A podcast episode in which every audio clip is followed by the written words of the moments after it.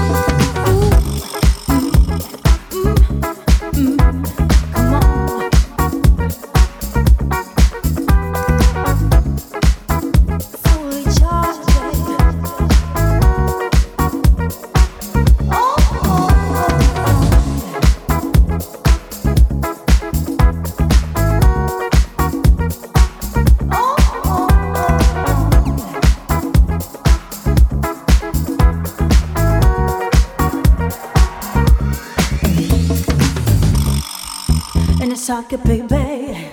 In a socket, baby. In a socket, baby.